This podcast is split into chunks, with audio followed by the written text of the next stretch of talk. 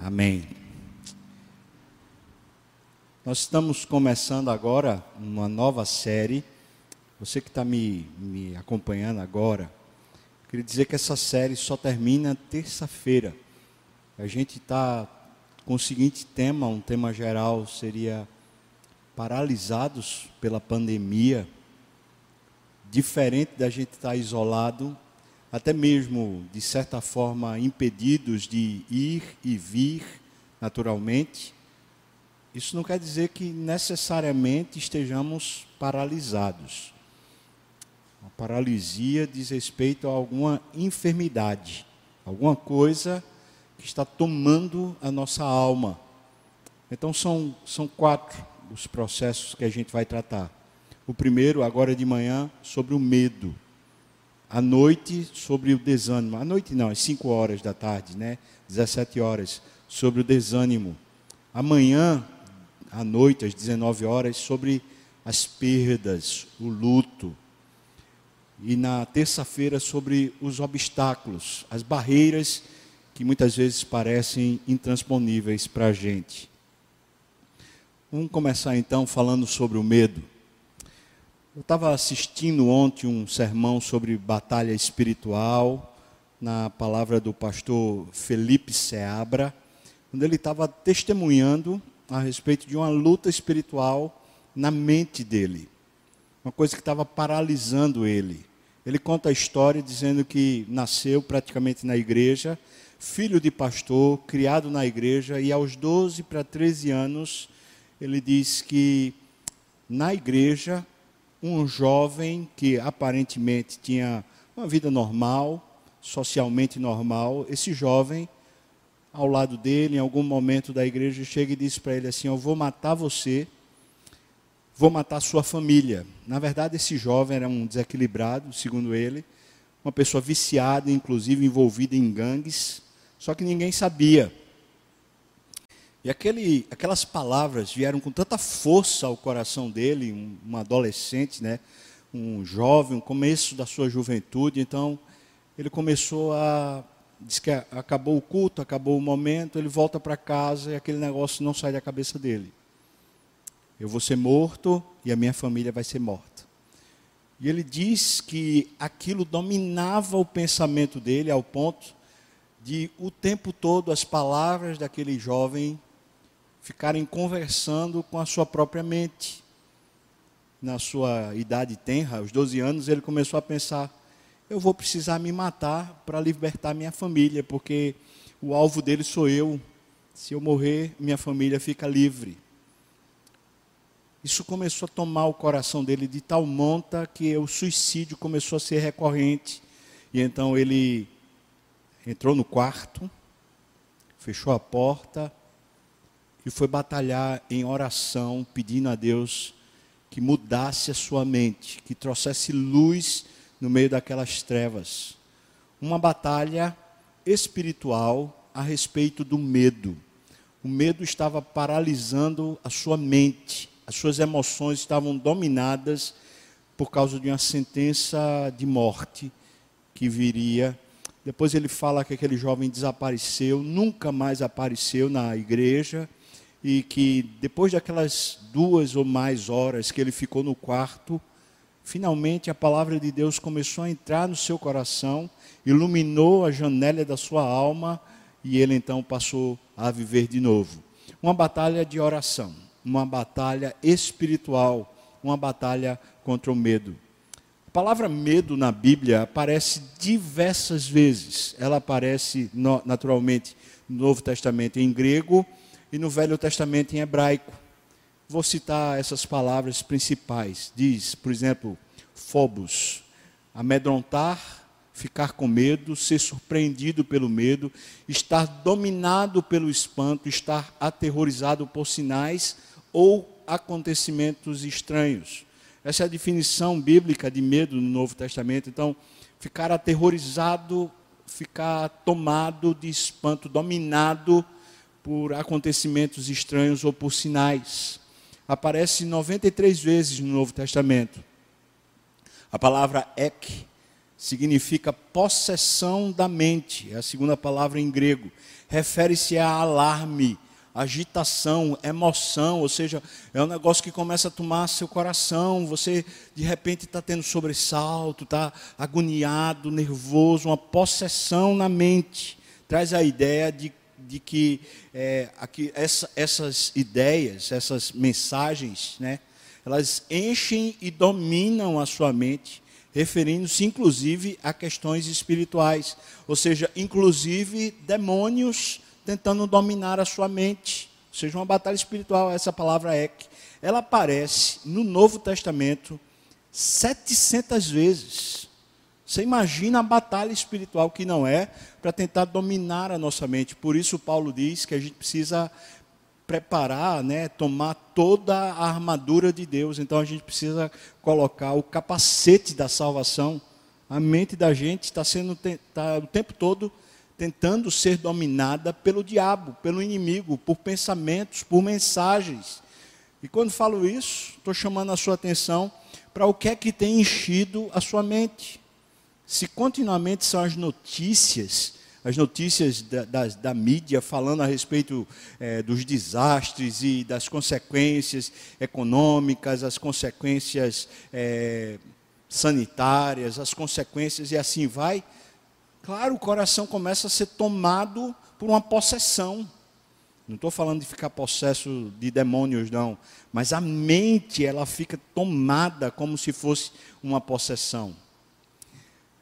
No Velho Testamento, existem algumas palavras. A primeira palavra, claro que eu não vou conseguir pronunciar da maneira correta, mas é chat, essa é a primeira palavra, que significa medo, terror, despedaçado, apreensivo ela aparece apenas quatro vezes no Velho Testamento. Uma segunda palavra, é, eu não sei pronunciar direito, mas é gur, mais ou menos isso. É ter muito medo, temer, ficar pasmado. Essa palavra aparece 99 vezes. Vem uma palavra que aparece talvez mais vezes no Velho Testamento, a palavra iari. Ela é ligada à ideia de respeito de reverência, de temor, amedrontar, aterrorizar. Ela aparece 316 vezes. Na maioria dessas vezes é relacionada a um respeito a Deus. E quando não é relacionada a Deus, então ela aparece como não ter medo, ou seja, é uma, uma ordem de não reverenciar aquilo que não merece respeito, ou seja, não temer. A palavra kuts, essa palavra é, significa apavorar, no sentido de inquietar a alma. Alguma coisa que começa a congestionar a gente, a gente fica agoniado, nervoso, a gente perde o sono, a gente não sabe o que é. Normalmente está ligada à desconfiança em Deus. Aparece 50 vezes no Velho Testamento. A palavra barral significa ser perturbado, assustado, aterrorizado, ansioso, ter medo. É o medo mais paralisante que refere-se à completa ausência de Deus. Ou seja, essa paralisia é quando nossas emoções, elas não conseguem acreditar que Deus de fato está no controle. Então a pessoa fica paralisada, a pessoa não, não, não, não, não tem mais condições, ela está tomada pelo medo. E aparece 39 vezes no Velho Testamento. Ou seja, na Bíblia toda, aparece mais de 1.300 vezes a palavra medo. Veja como é um assunto recorrente, um assunto importante. Né? Em mais de mil vezes, a palavra medo é confrontando as nossas emoções como sendo a ausência de Deus no coração ou falta de fé. São duas coisas diferentes. Uma essa sensação de que Deus não está presente ou não está a nosso favor, essa ausência de Deus. E a segunda, a falta de fé. Ou seja, você sabe da palavra, a palavra foi dada, mas você não consegue confiar de verdade naquela palavra. Então, pelo menos mil vezes, na verdade, mais de mil vezes, acho que é mil e duas vezes, aparece essa expressão de medo na Bíblia, referindo-se à ausência de Deus ou à falta de fé. Portanto, certamente, na própria Bíblia, o medo é capaz de nos paralisar. Não a pandemia, não o isolamento, não os decretos de governantes ou de seja lá quem for. O que nos paralisa, certamente, é o medo. Você tem, dentro desse conceito bíblico, você tem estado amedrontado, paralisado, angustiado, temeroso, medo de pegar o, a doença, medo de sair de casa, medo de das autoridades, medo do que vai acontecer com o Brasil, medo da economia entrar em completo colapso, medo do futuro. Você tem tido medo? Você tem tido essa angústia que paralisa você? Eu tenho visto, acompanhado irmãos que de fato estão chegando a uma depressão, uma tristeza, a, uma, a um desânimo fruto do medo. O que é que acontece ou como a gente pode reagir ao medo? Eu vou pegar um texto, um texto que existe uma reação positiva ao medo e que termina eles vencendo o medo. O texto de Josafá. Eu queria que você abrisse sua Bíblia no segundo livro das Crônicas, no capítulo 20. Essa história é a história de um medo que é paralisante, mas que é vencido por algumas atitudes. Eu queria falar sobre essas atitudes. Capítulo 20, a partir do primeiro versículo, né, segundo livro das crônicas, diz assim: Depois disto, os filhos de Moabe e os filhos de Amon, só lembrando, Moabe e Amon são os filhos de Ló. Você vai lembrar Ló com as suas filhas. Esse povo, portanto, é um povo que é abençoado por Deus, mas não abençoado como Israel, que são os filhos de Isaque, os filhos de Abraão. Então Deus tinha prometido, por causa do amor a Abraão, que abençoaria esses povos também. Então Moabe e Amon, eles são povos vizinhos ao território de Israel. Diz então assim: depois disso, os filhos de Moabe, os filhos de Amon, com alguns neunitas, vieram a peleja contra Josafá. Então vieram alguns que avisaram a Josafá, Josafá, o rei de Israel nessa época, dizendo: grande multidão vem contra ti da além do mar e da Síria. Grande multidão. E eis que já estão em Razazon Tamar, que é Enged. Enged é uma região desértica que tem uma, uma fonte, uma fonte das ovelhas. Enged significa isso, fonte das ovelhas. Portanto, um oásis. Ficava na região mais ou menos próxima ao Mar Morto portanto, é uma região que já está dentro do território de Israel. Quer dizer, então, que esses amonitas, moabitas e os edomitas, depois a gente vai ver, eles já traspassaram as fronteiras, já entraram no território e vem uma multidão sem fim. Versículo 3. Então, Josafá teve medo. Essa palavra medo é um medo que paralisa.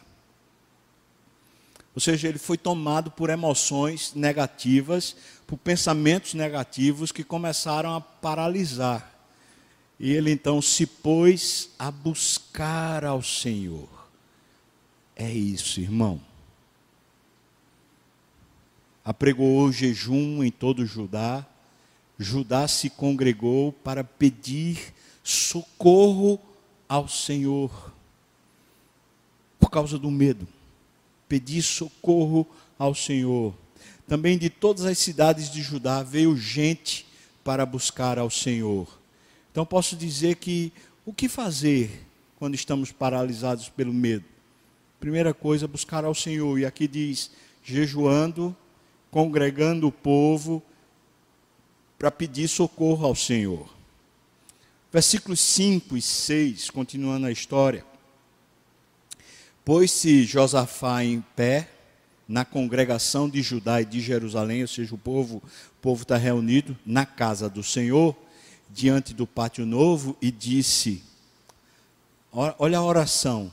Ah, Senhor, Deus de nossos pais, porventura não és tu, Deus do, nos céus? Não és tu, Senhor.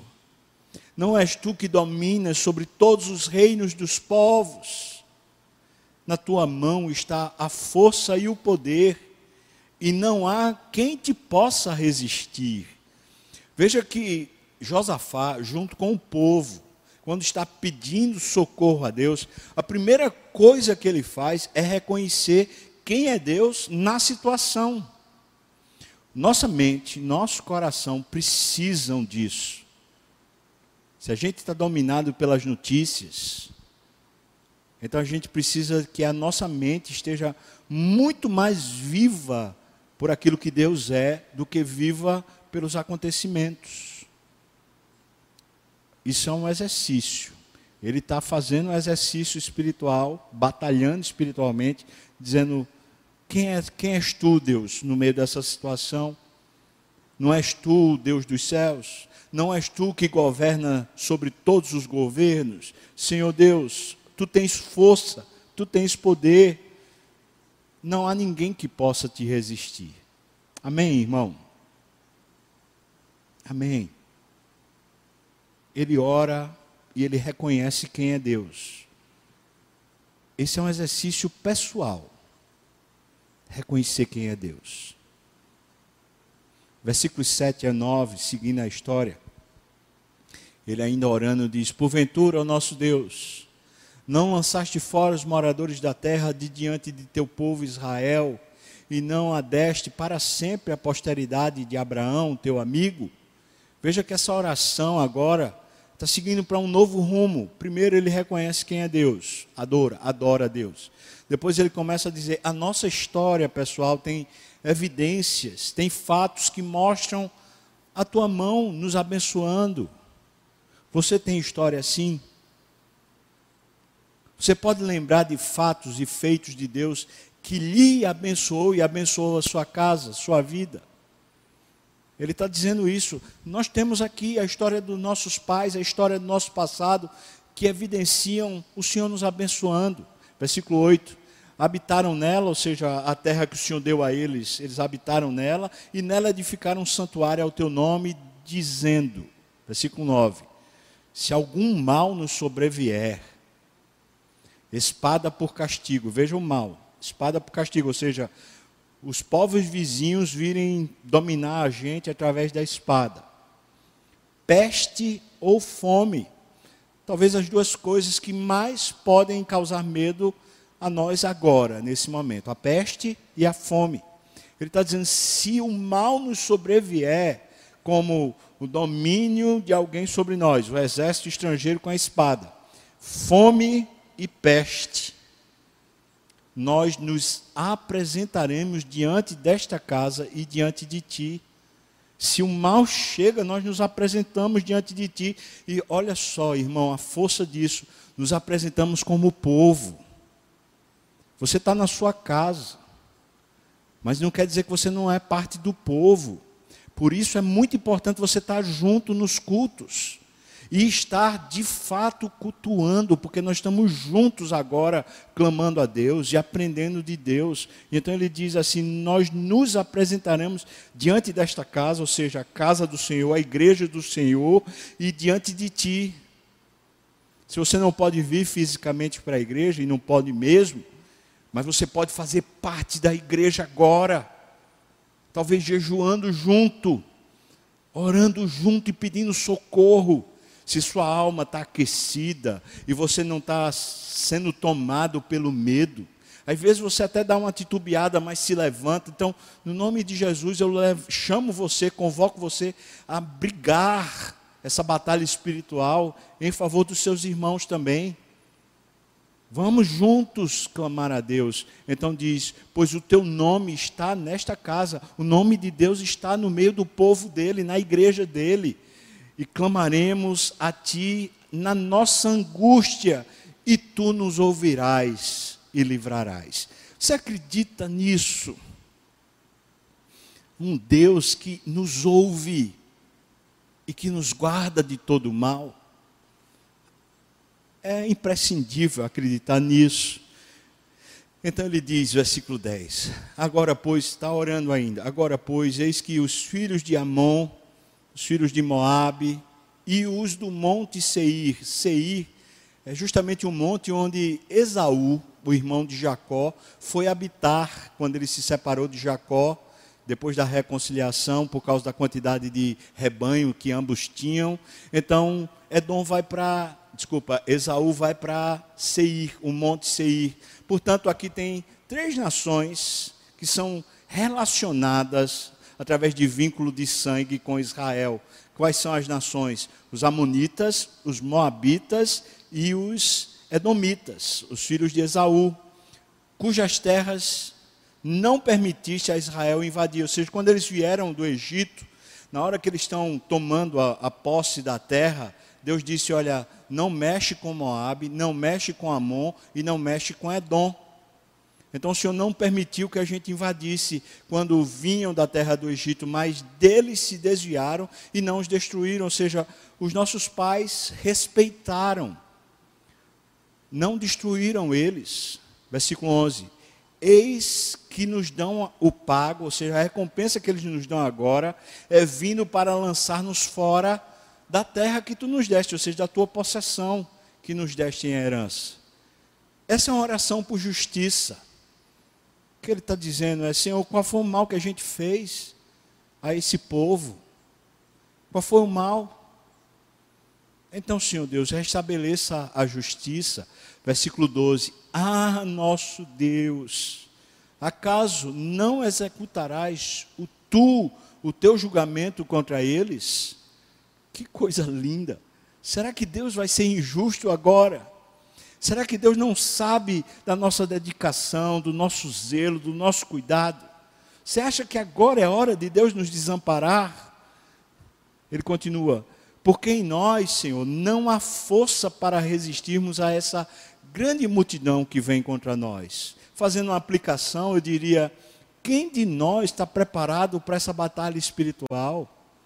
Uma força pandêmica que domina o mundo uma força que está quebrando as economias e governos no mundo inteiro.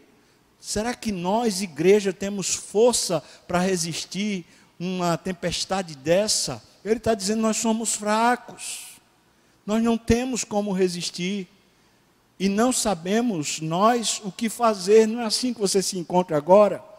Veja que ele está dizendo: Deus, é, é o nosso estado de fraqueza. Pedimos justiça a Deus. Nós pedimos que o Senhor nos abençoe, nos recompense pela fidelidade que temos a Ti, porque nós não temos como resistir. E então ele diz: porém, os nossos olhos estão postos em Ti. Está aqui a resolução que começa a mudar tudo. É que quando o medo quer dominar nossa mente, nós precisamos desviar os olhos das notícias desviar, desviar os olhos dos horizontes que estão postos pelos fatos. Os fatos estão dizendo para nós: não tem jeito.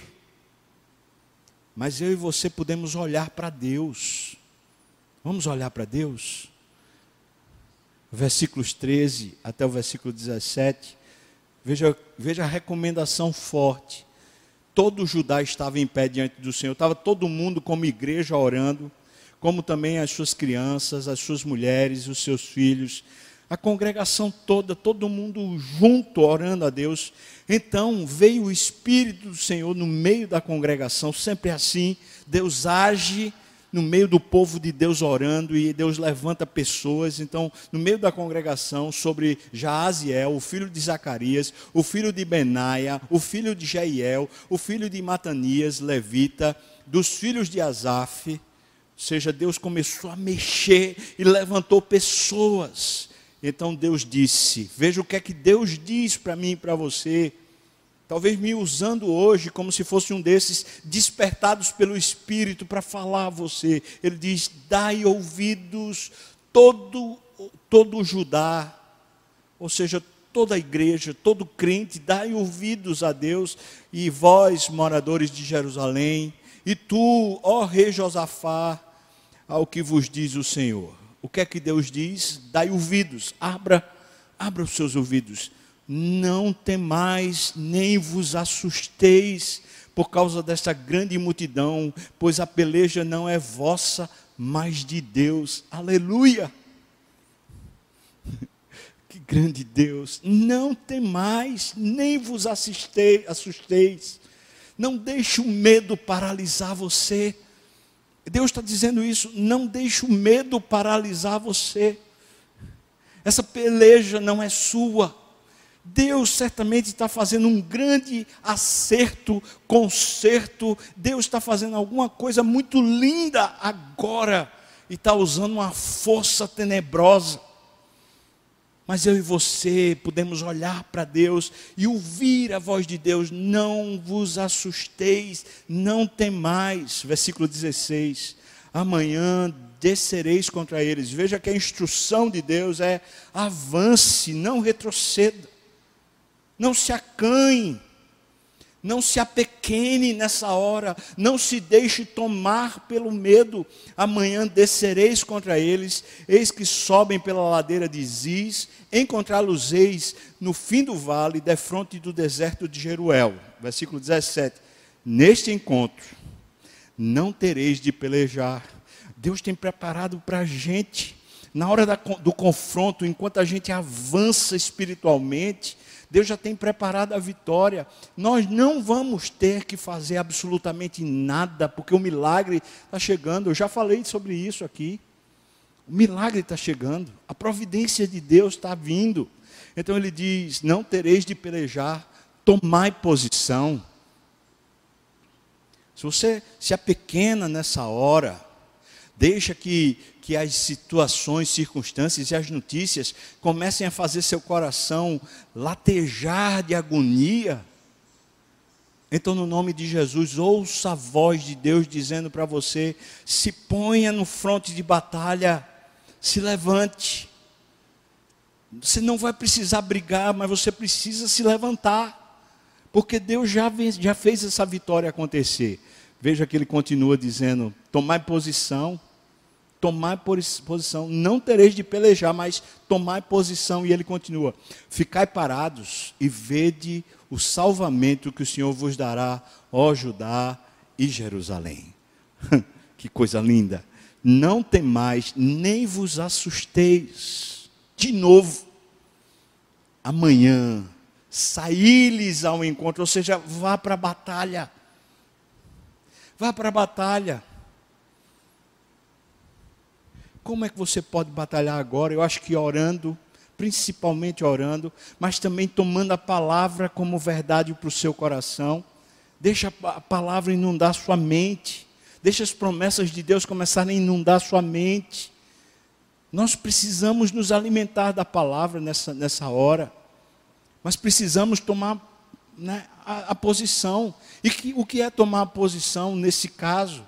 É a gente começar a confrontar diante de Deus, confrontar todo esse processo de caos. Falar, fala com Deus, abre o coração, tome posição, não fica pequenado, no nome de Jesus. Então ele diz: Não tem mais, nem vos assusteis, amanhã saí-lhes ao encontro, porque o Senhor é convosco. Aleluia. Amém. Versículos 18 a 20, então ele diz: Então Josafá ouviu essa palavra se prostrou com o rosto em terra. Não é a arrogância nem a força do braço, ele se prostra. E também todo Judá e os moradores de Jerusalém se prostraram perante o Senhor e o adoraram. Deus está nos humilhando com tudo isso. Está mostrando para a gente que a gente é fraco e pequeno, mas não para a gente ficar com medo, mas é simplesmente para a gente se encurvar diante de Deus e dizer: O Senhor é forte e poderoso, o Senhor cuida de nós, isso é humildade. Então ele diz, versículo 19: Dispuseram-se os levitas, dos filhos do, dos coaitas e dos coreitas, para louvarem o Senhor, o Deus de Israel, em voz alta sobremaneira. Louvar a Deus.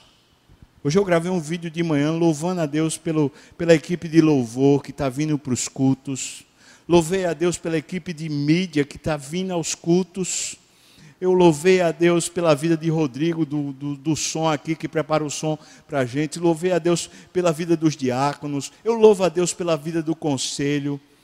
Graças a Deus a igreja está viva. Eu louvo a Deus pelos líderes de pequenos grupos.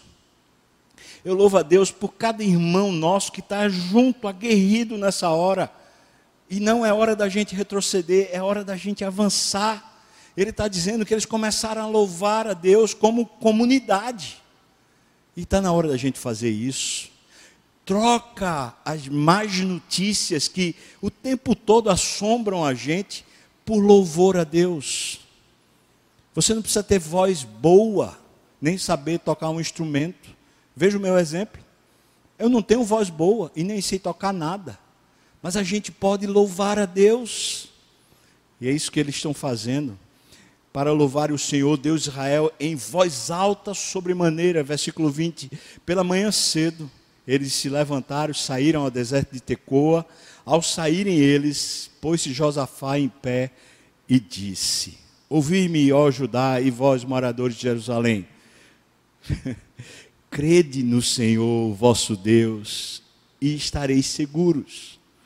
Crede nos seus profetas, e prosperareis que palavra de Deus, creia, confronte o medo, não se deixe paralisar no nome de Jesus, creia, se levante, tome postura, louve a Deus, precisa jejuar, jejue.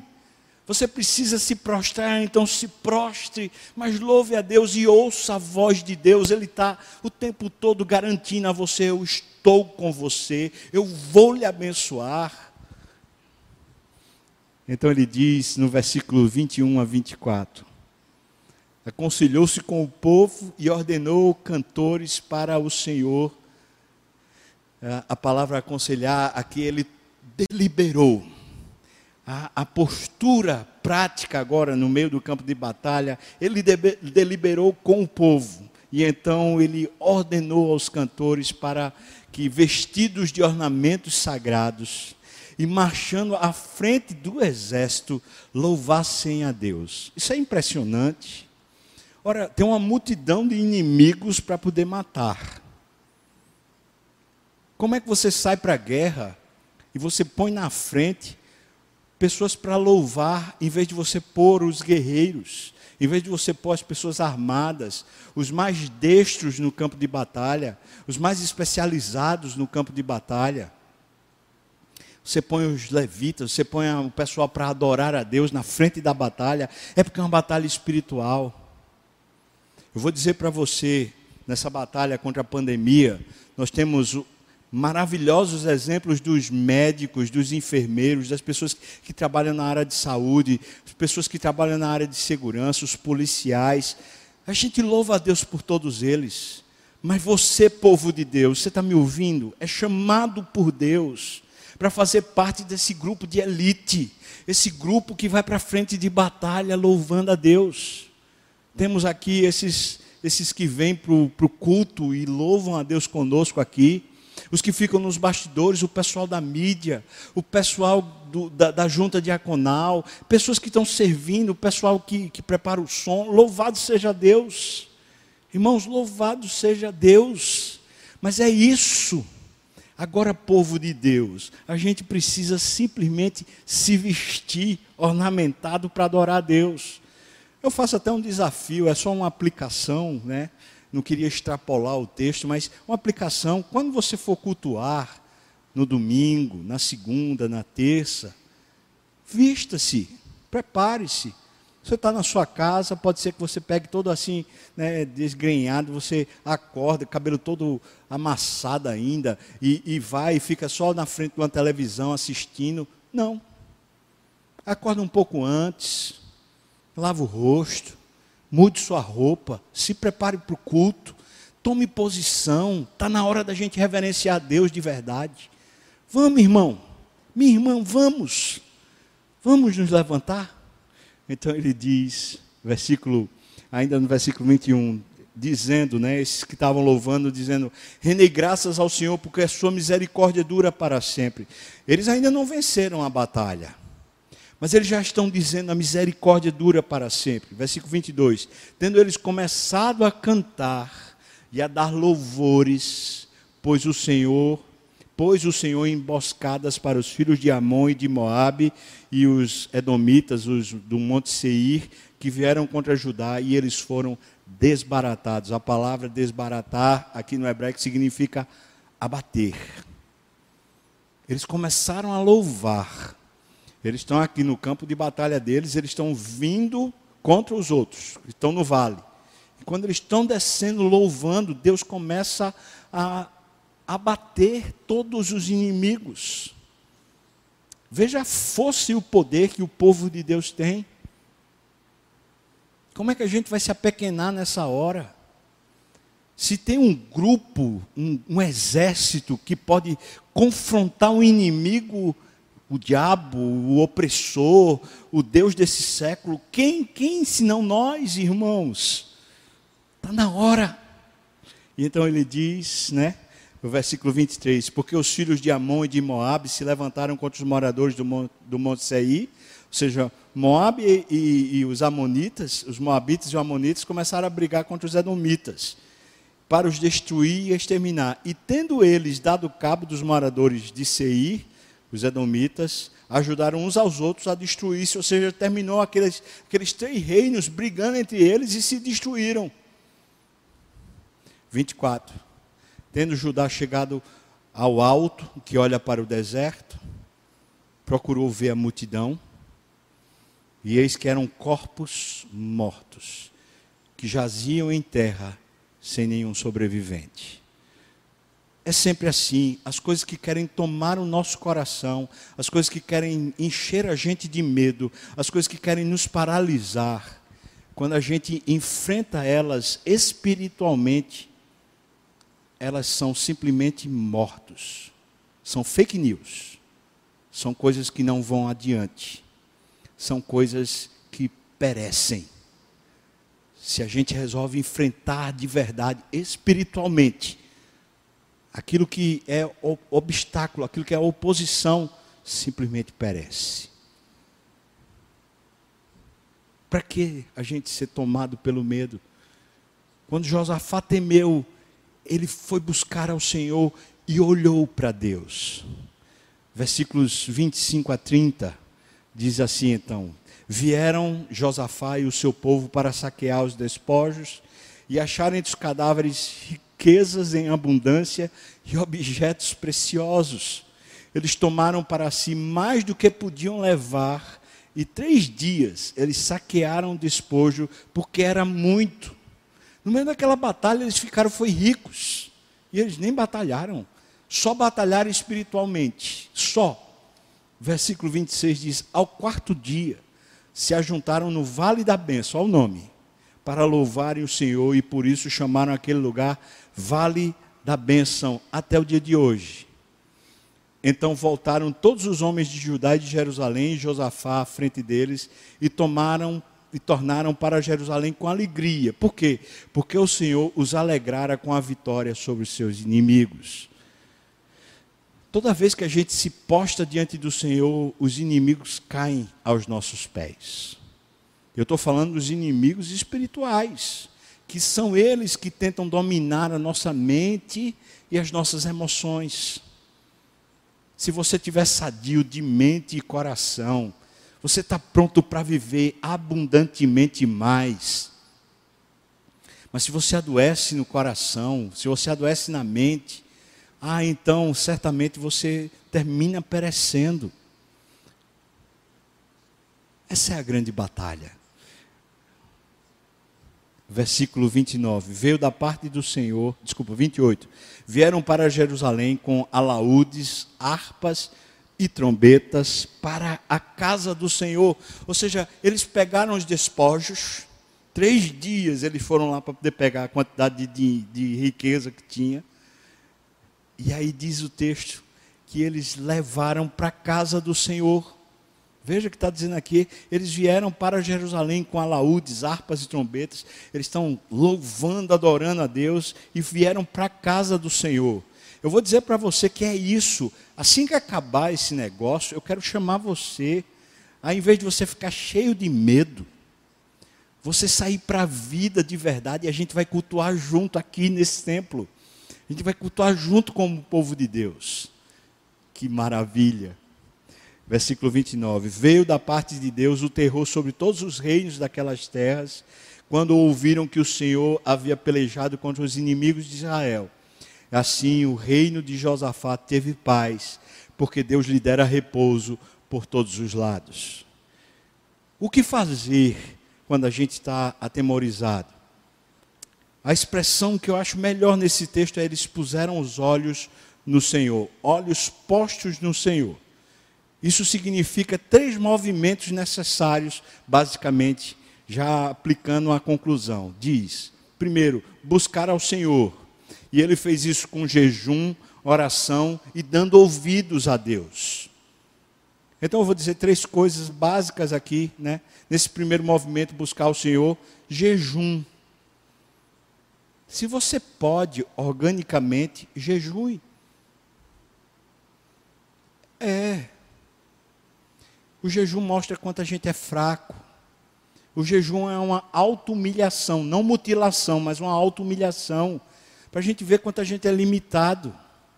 Jejue. Depois ele diz: oraram, oraram por justiça. Eles oraram pedindo a Deus que aumentasse a fé deles, a palavra. Eles oraram adorando a Deus. Orar. Eles louvaram através da oração. E terceiro, dar ouvidos a Deus. A palavra de Deus precisa ser respeitada. Deus quer falar com você. O que tem me mantido de pé no meio desse negócio é ouvir a voz de Deus atentamente para o meu coração. E todos os irmãos com quem eu tenho visto que estão animados, não é porque a situação está boa, mas é porque eles estão atentos à voz de Deus. Então, esse é o primeiro movimento necessário, é de fato buscar ao Senhor.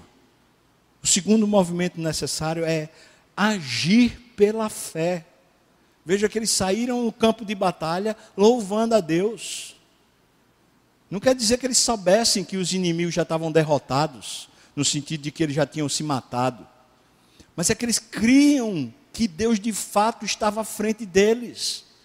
Então você precisa agir, não se apequenar. Está na hora de se levantar. Não está na hora de você fazer planos sobre o futuro, mas está na hora de você alimentar seu coração com fé, louvar a Deus, ir para o campo de batalha. Eu preciso de você, meu irmão. Eu preciso de você orando por mim.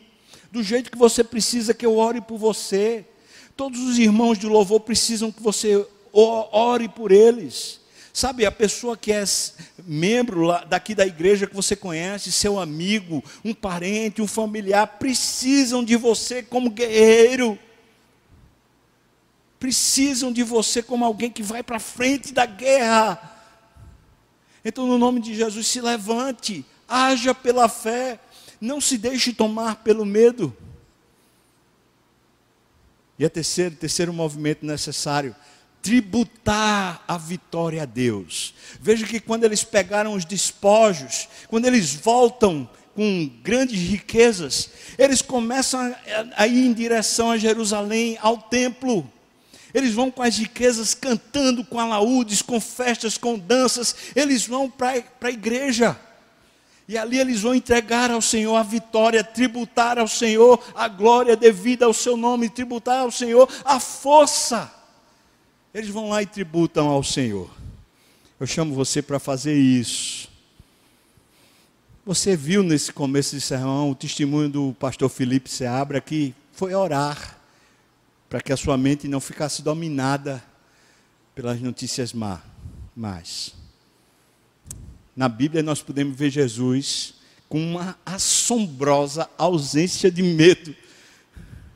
Jesus não tinha medo dos escribas e dos fariseus. Jesus não tinha medo da lepra, Jesus não tinha medo da difama, difamação e da calúnia, Jesus não tinha medo de que as autoridades podiam fazer com ele. Jesus não tinha medo da morte. Antes ele dizia aos seus discípulos o que está lá em Mateus 10, 28. Sabe o que, é que ele dizia? Ele dizia: Não temais os que matam o corpo e não podem matar a alma. Esse vírus pode matar seu corpo mas só quem pode matar sua alma, matar seu coração, é o diabo. Não temais os que matam o corpo e não podem matar a alma. Temei antes, agora está falando de Deus, temei antes aquele que pode fazer perecer no inferno tanto a alma como o corpo. Veja Jesus dizendo: não temais. Temei antes a Deus. Essa reverência e esse respeito a Ele, porque Ele é Senhor da nossa vida. A principal preocupação de Jesus parecia ser que seus discípulos nunca ficassem paralisados pelo medo. A pandemia não pode paralisar a gente, o medo pode. Você é discípulo de Jesus? Então eu chamo você para se colocar diante de Deus, na frente de batalha, recuperar sua saúde espiritual através dessa busca a Deus, jejum, oração frequente, dar ouvidos à voz de Deus. Ninguém vai poder fazer isso por você. Só você. Vamos orar? Obrigado, Deus, pela tua palavra. O Senhor é muito poderoso, é muito eficaz. Senhor, encha a nossa vida de esperança no Senhor restaura o cansado, o abatido. Eu sei, Senhor, que teu espírito pode rejuvenescer a gente, pode reviver a gente. Então, Senhor, ressuscita-nos. Precisamos de ti, Pai.